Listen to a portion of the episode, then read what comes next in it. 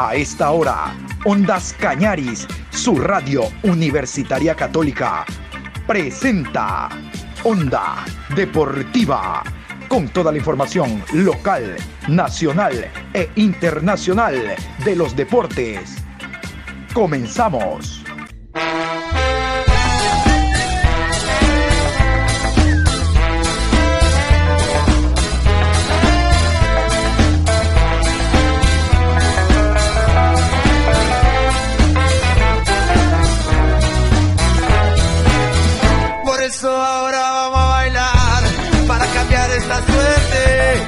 Sabemos gambetear para ausentar la muerte. Vamos a bailar para cambiar esta suerte. Si sabemos gambetear para ausentar la muerte. Hola, ¿qué tal? ¿Cómo le va Juan Pablo? Con el gusto de siempre, aquí estamos hoy. 9 de noviembre, estamos miércoles 9 a 11 días del Mundial de Qatar, programa 1077 a lo largo de este día. Pase lo que pase, estamos en Qatar. Chile no. Ahora voy a agregar a otro. Perú tampoco. Perú tampoco está en Qatar. En este programa vamos a hablar del sorteo de la Champions que hubo en estos días. Tranquilos que los partidos se juegan en febrero y marzo.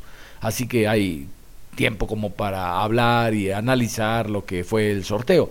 Pero también el tema desde el día de ayer y hoy que se ha manejado a lo largo del día hasta ahora es la resolución del TAS. En este programa vamos a tener a Orlando Salazar, él es el abogado de Macará, pero no va a estar como abogado de Macará, él es miembro de la Comisión de Selecciones y habla como abogado sobre la resolución del TAS. Y vamos a iniciar precisamente con el tema del TAS. Vamos a, mm, para el que no se ha percatado o lo escuchó muy rápido, nuevamente, como hicimos en la mañana, a escuchar la resolución del TAS, puntualmente los artículos y el por qué se sanciona deportiva y económicamente a la Federación Ecuatoriana de Fútbol, raya Selección Nacional. Escuchemos. Fútbol Copa del Mundo FIFA 2022. El Tribunal Arbitral del Deporte TAS confirma la elegibilidad del jugador Byron Castillo Ecuador, pero impone sanciones a la Federación Ecuatoriana de Fútbol por una violación a la normativa de la FIFA. Lausana, 8 de noviembre de 2022. El Tribunal Arbitral del Deporte TAS, en sus siglas en francés, emitió su decisión en el procedimiento arbitral entre la Federación Peruana de Fútbol, la Federación de Fútbol de Chile, la Federación Ecuatoriana de Fútbol, el jugador Byron Castillo Segura y la FIFA la formación arbitral a cargo del presente arbitraje aceptó parcialmente las apelaciones presentadas por la Federación Peruana y la Federación Chilena y anuló la decisión de la Comisión de Apelación de la FIFA del 15 de septiembre del 2022. En su nueva decisión, el TAS decidió lo siguiente. La Federación Ecuatoriana de Fútbol es considerada responsable por utilizar un documento que contiene información falsa, infringiendo el artículo 21 del Código Disciplinario de la FIFA, y por tanto es sancionada conforme al artículo 6 del Código de Disciplina de la FIFA de la siguiente manera. Y se impone una deducción de tres puntos a la FEF en la próxima fase preliminar clasificatoria para la Copa del Mundo. 2 se ordena a la FEF a pagar una multa a la FIFA de 100.000 francos suizos dentro de los 30 días posteriores a la notificación del laudo. La controversia está ligada a la elegibilidad del jugador Byron David Castillo Segura para participar en los partidos de la Selección Nacional de la Federación Ecuatoriana de Fútbol, correspondientes a las eliminatorias de la Conmebol para la Copa del Mundo de la FIFA 2022, entre septiembre del 2021 y marzo de 2022. En mayo de 2022, la Federación de Chile presentó una denuncia ante la FIFA alegando una eventual falsificación de los documentos que establecían la nacionalidad ecuatoriana de Byron Castillo, así como también su inelegibilidad para disputar con Ecuador los partidos entre septiembre de 2021 y marzo de 2022 correspondientes a las eliminatorias para la Copa del Mundo de la FIFA Qatar 2022. El Comité Disciplinario de la FIFA inició un procedimiento disciplinario y dictó su decisión el 10 de junio de 2022 con la que desestimó todos los cargos contra la FEF, dando por terminado el procedimiento. La Federación Peruana y Chilena apelaron dicha decisión ante la Comisión de Apelación de la FIFA, la cual desestimó dichas apelaciones con la decisión apelada, confirmando así la decisión de la primera instancia. El 28 de septiembre de 2022, la Federación Peruana y Chilena presentaron las apelaciones contra la decisión de la Comisión de Apelaciones de la FIFA ante el TAS, que fueron sometidas a la misma formación arbitral. La apelación presentada por la Federación Peruana estaba dirigida contra la FEF y la FIFA. La Federación Peruana solicitaba que Ecuador sea excluido de la Copa del Mundo de la FIFA 2022 y sea reemplazado por Perú, que era el equipo mejor ubicado en la tabla después de Ecuador. La apelación presentada por la Federación Chilena estaba dirigida contra la FEF, el jugador Byron Castillo y la FIFA la Federación Chilena solicitaba al TAS que determine que el jugador no era elegible en los ocho partidos que disputó en las eliminatorias y que considere dichos partidos perdidos por Ecuador, lo que colocaría a Chile en la cuarta posición de las eliminatorias de la CONMEBOL para la Copa del Mundo de la FIFA 2022. La formación arbitral encargada de resolver el presente arbitraje celebró la audiencia el 4 y 5 de noviembre de 2022 de forma presencial en Lausana, Suiza. Una vez finalizada la audiencia, la formación arbitral deliberó y resolvió de forma unánime lo siguiente. La FEF no violó el artículo 22 del Código Disciplinario de la FIFA, ya que el jugador era elegible para participar en la fase preliminar clasificatoria para la Copa del Mundo de la FIFA 2022, en vista de que la nacionalidad de un jugador para jugar por una federación nacional se determina por la legislación nacional, el jugador era elegible para jugar por la Selección Nacional de Ecuador, ya que las autoridades ecuatorianas reconocieron que este era nacional ecuatoriano ecuatoriano la Federación Ecuatoriana de Fútbol violó el artículo 21 del Código Disciplinario de la FIFA por la utilización de un documento que contenía información falsa. Para casos de falsificación, la FIFA no se refiere a la ley nacional. En consecuencia, para FIFA no es necesaria una decisión de las autoridades judiciales ecuatorianas respecto a la falsificación del pasaporte del jugador para establecer que el documento es falso, conforme al artículo 21 del Código Disciplinario de la FIFA.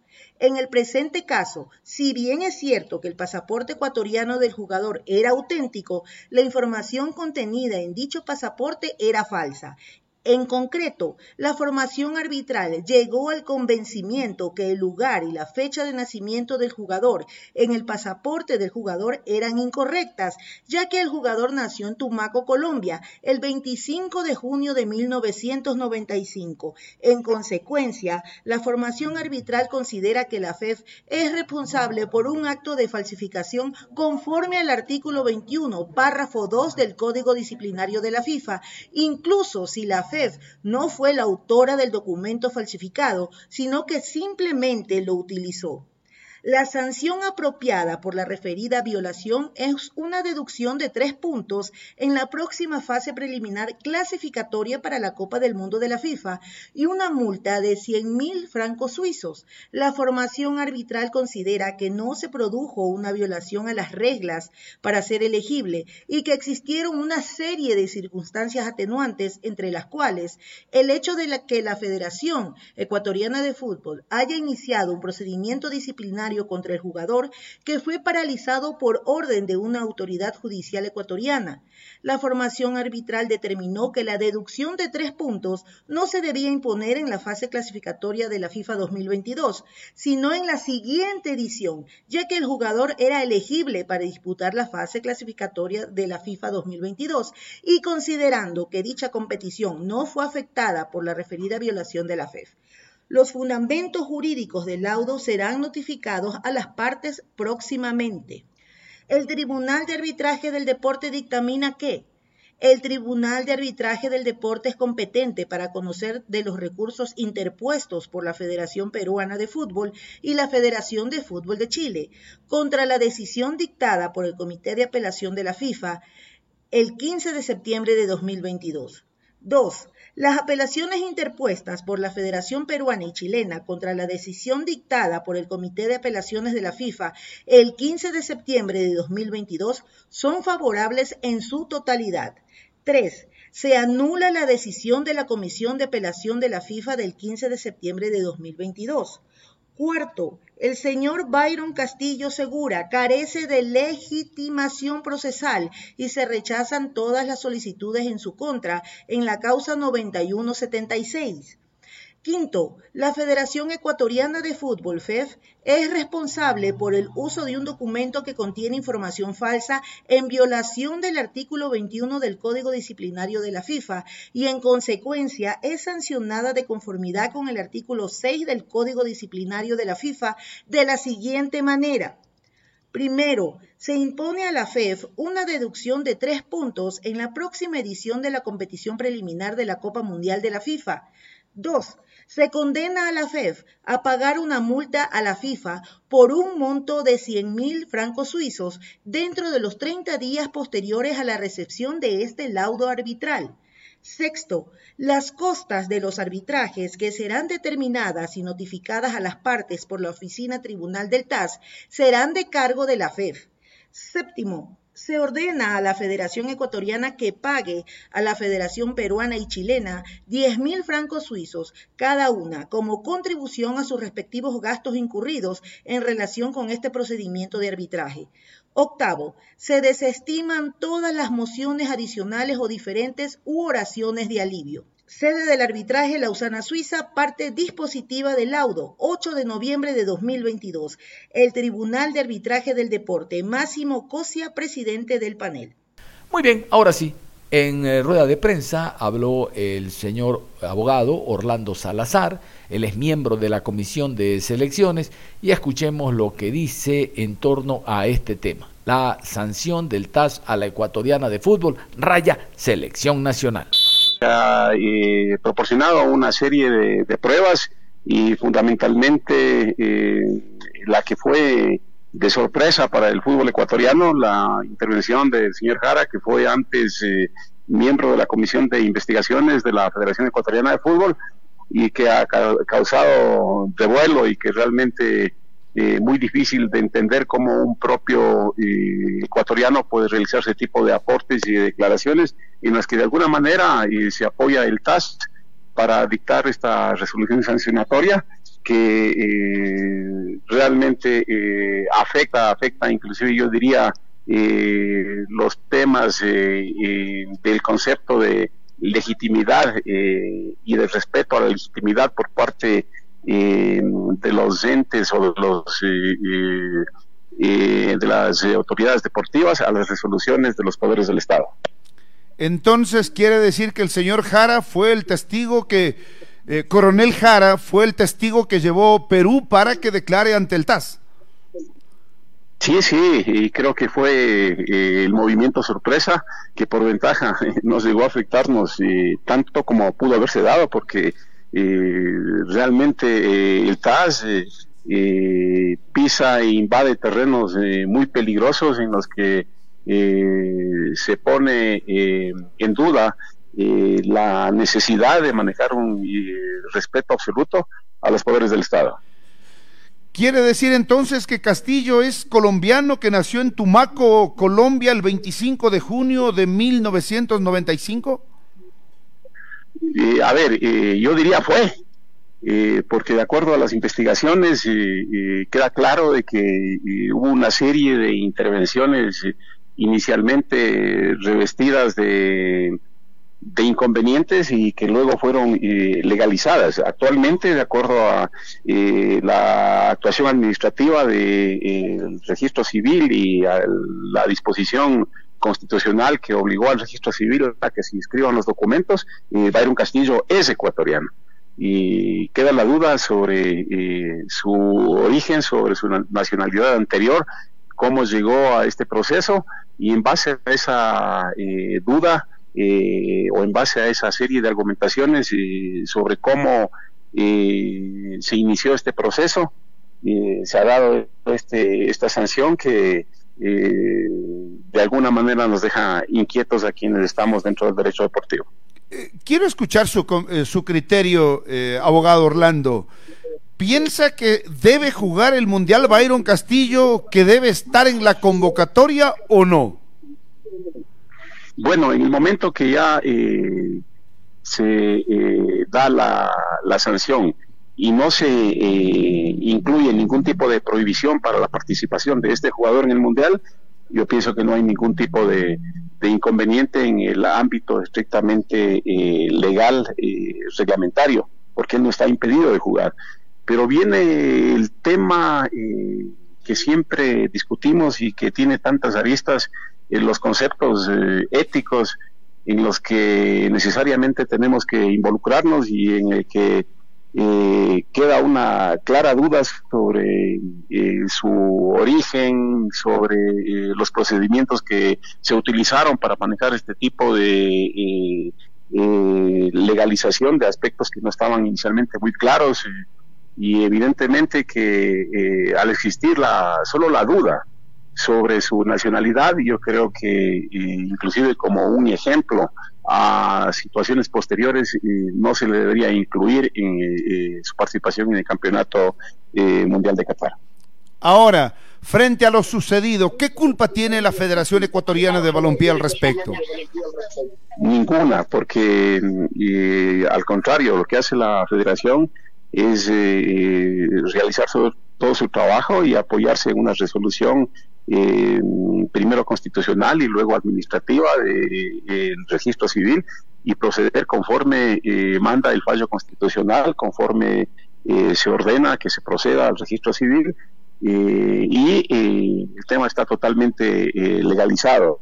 y por eso preocupa el fallo, porque invade eh, áreas en las que debe haber un profundo respeto eh, a las eh, decisiones de los poderes públicos y que genera un antecedente negativo para que mañana, pasado mañana, se vuelva a cuestionar actuaciones en cualquier ámbito que están relacionadas con las resoluciones en el ámbito de la autoridad pública. ¿Cuál es su comentario sobre la sanción? Los tres puntos que restarán a la tricolor en la próxima eliminatoria y la sanción económica. Bueno, y lo económico siempre es eh, compensatorio. Casi todas las o todas las sanciones van siempre acompañadas de una sanción económica. Y eh, es eh, un tema considerado como accesorio dentro de una resolución. Eh, lo principal es eh, la sanción deportiva, la pérdida de los tres puntos, que esperemos no nos afecte una próxima participación y que no nos dé un dolor de cabeza al entrar en desventaja con menos tres puntos a una eliminatoria que si bien es cierto abre un cupo adicional de acuerdo a lo que eh, hemos escuchado, eh, pero que no deja de ponerle en desventaja numérica a la selección de Ecuador en su próxima participación en las eh, elecciones subsiguientes, en las eliminatorias subsiguientes. ¿Cree que se quedan ya tranquilos los chilenos o los peruanos? Porque el objetivo de ellos era sacarle a la selección del Mundial. Bueno, yo creo que el que no se queda tranquilo es Ecuador. Yo creo que Ecuador tiene que apelar a la siguiente instancia, una instancia final que es el Tribunal de Apelaciones del TAS. Eh, y por ahí a lo mejor eh, todavía existe una eh, modificación a este fallo que consideramos tiene sus falencias y, y no está bien estructurado. En esta semana se llevó a cabo el sorteo de la Champions, pero tranquilos, tranquilos. Los partidos van a ser el próximo año, entre febrero y marzo. Vamos a continuación con el sorteo, posteriormente con un análisis. Siempre será importante que las personas que de esto conocen, que es su día a día, opinen respecto a lo que pueda ocurrir en este torneo muy importante por la calidad de fútbol que se exhibe, por los equipos y los jugadores que son estrellas a nivel mundial. Escuchemos. Así quedaron definidos los octavos de final de la Champions League. El sorteo de los cruces de octavos de final se desarrolló el lunes 7 de noviembre en Nyon, Suiza. Real Madrid versus Liverpool y PSG ante el Bayern Múnich serán los encuentros más atractivos. La Champions League comienza con su etapa más emocionante, después de una intensa fase de grupos que dejó fuera a clubes históricos como Barcelona, Atlético de Madrid y Juventus. 16 equipos continúan en competencia. El formato fue el siguiente. Los equipos del Bombo 1, que quedaron primeros en la fase de grupos, terminaron sorteados con los del Bombo 2, que se ubicaron en segundo lugar. Las únicas restricciones fueron que clubes del mismo país o del mismo grupo no se enfrentaran entre ellos. Leipzig versus Manchester City. Brujas enfrentará a Benfica. Liverpool versus Real Madrid. Milán recibirá al Tottenham. Eintracht Frankfurt versus Nápoles. Borussia Dortmund versus Chelsea. Inter de Milán será local ante el Porto y el Paris Saint-Germain se enfrentará al Bayern Múnich. Los partidos de ida se disputarán los días 14, 15, 21 y 22 de febrero del 2023 y los de vuelta el 7, 8, 14 y 15 de marzo. Vamos a escuchar un análisis del sorteo y los posibles resultados que podríamos ver en estas fechas interesantes de fútbol. Eh, vamos con los sorteos y con porcentajes de, mi opinión y leo las de ustedes acerca de quién es candidato. Obviamente hay dos partidos que son tremendos, que son el Paris Saint-Germain contra el Bayern y el Liverpool contra el Real Madrid. A eso vamos ahora, pero eh, arranquemos primero con el Leipzig contra, contra el City. A mí me gusta mucho lo que hace Leipzig, tiene uno de los jugadores más atractivos de, la temporada en Nkunku, ya lo venía haciendo desde el año pasado, muy ordenado en su línea de tres defensiva. Eh, tiene a Leimer el, monstruo de la presión, tiene muchas cosas buenas pero es que el City es el City. 75% para el City, 25% para el Leipzig. Eh, es que este City ya normalmente es candidato a ganarlo todo. La llegada de Haaland y, el nivel inmediato que ha tenido Haaland lo ha llevado a otro nivel, 75% para, para el City.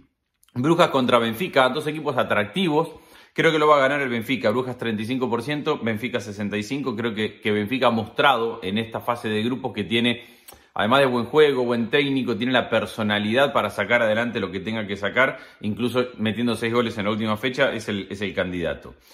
Me parece que, en general ha sido un buen sorteo para los equipos italianos que están de regreso y que van a competir muy bien. Y arranco con eso porque el más atractivo de, los tres equipos italianos es el del Milan contra el Tottenham. Obviamente, y, de esto va para todos, va a cambiar mucho de acá hasta allá, de acá hasta febrero.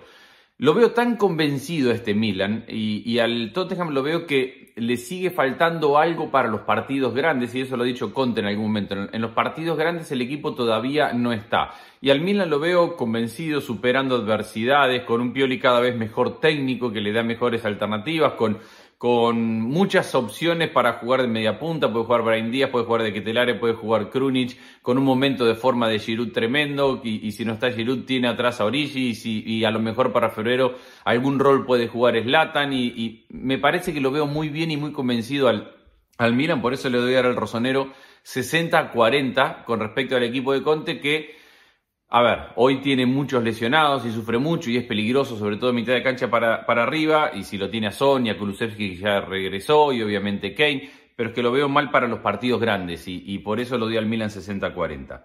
El Napoli es el equipo del momento, le doy 65 a 35 contra la entrada de Frankfurt, le podría dar 70. 70 a 30 vamos a darle al, al Napoli.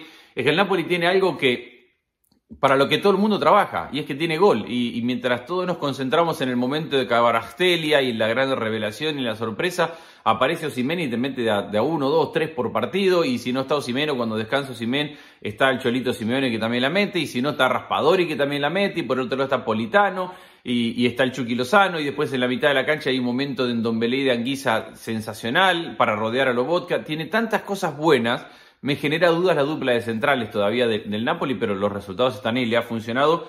Vamos a darle 70-30 con el entrada de Frankfurt. El Dortmund contra el Chelsea me parece de lo más parejo eh, y tiene que ver con el, con el flojo momento del Chelsea. Dicho esto, la juventud del Dortmund siempre le termina jugando una, mala pasada. Creo que va a ser una, eliminatoria muy pareja. Le voy a dar al Chelsea 55-45 porque Potter va a tener algo de tiempo de trabajar acá hasta febrero, pero no lo veo del todo bien. Inter contra Porto, el Inter es un equipo de, altibajos, es un equipo de...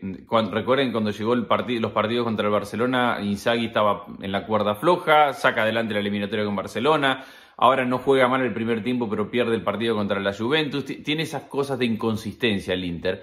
Pero a la hora de la verdad yo le creo a Inzaghi y a este, y a este Inter. Le voy a dar 70-30 al Inter. Y acá llega lo bueno.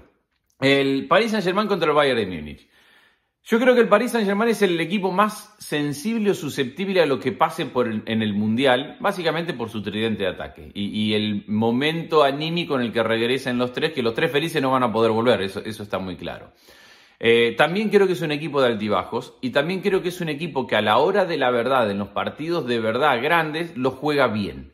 Y, ese tridente de mitad de cancha para adelante brilla. Enfrente hay un Bayern Múnich que todos le conocemos la estructura, la máquina de Nagelsmann, el reacondicionamiento que ha tenido las formas de, cómo quiere el equipo que juegue, todo eso que ya, que ya le sabemos. Eh, y que ha descubierto en Chupomotín en esta parte de la temporada, un, goleador que ni ellos mismos creo que, sabían que tenían y que está en racha y que está metiendo muchos goles. Eh, a decir, es el poder de la individualidad asociada, del gran talento, contra una máquina bien aceitada. Yo creo que la mayoría se va a ir con el Bayern, yo creo que lo va a ganar el Paris Saint-Germain. Yo creo que a la hora de la verdad, y con ese tridente, y, con, y si tiene a todos sanos en defensa, y si la mitad de la cancha eh, muestra la profundidad que está mostrando en esta parte de, la temporada, Berratti va a estar impecable porque no tiene el Mundial, Fabián Ruiz, eh, Vitiña, todos los elementos que tiene el Paris Saint-Germain, le voy a dar 60-40 al equipo de Galtier para superar al, al Bayern de Múnich. Y llega Liverpool contra el Real Madrid. Para que no digan otra vez que el Real Madrid acomoda los sorteos y todo eso que, sabemos de siempre, el Real Madrid vuelve, al igual que la Champions pasada, a tener un sorteo difícil. Y para mí vuelve a ser candidato. Este Liverpool, más allá de algún partido medianamente bueno o de mostrar cierta reacción eh, desde lo anímico o los dos goles de Salah del fin de semana, eh, y que va a recuperar a Luis Díaz que no va a jugar el Mundial y que seguramente va a tener otra vez a, su base de jugadores más importantes y todas las lesiones que ha sufrido serán una vuelta de página.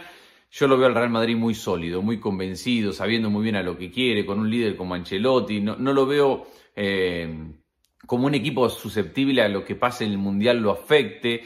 Entonces, entendiendo que son dos gigantes, entendiendo que hay dos estilos distintos, entendiendo todo, todo eso que todo el mundo sabe, para mí el candidato es el Real Madrid y le voy a dar 60-40. Le podría dar un poquito más si no fuera por el Liverpool, pero le voy a dar un 60-40 a favor del Real Madrid. Creo que el Real Madrid es el, es el candidato a ganar eh, esa eliminatoria. Bueno, ahí están mis porcentajes. Leo los de ustedes. Para mí, en los dos partidos más difíciles, más grandes, el Paris Saint-Germain elimina al Bayern, el Real Madrid elimina al Liverpool, los tres equipos italianos avanzan, el City obviamente avanza y el Chelsea avanza y Benfica elimina a Brujas. Eso hoy, en febrero, haremos otro de estos. Cerramos la programación deportiva a esta hora de la tarde con ese análisis de la Champions para el próximo año. Pero ya vea viendo usted por dónde le va. Cerramos entonces, continúen en sintonía de Ondas Cañaris. En cuanto a deportes, nos reencontramos en cualquier momento. Un abrazo.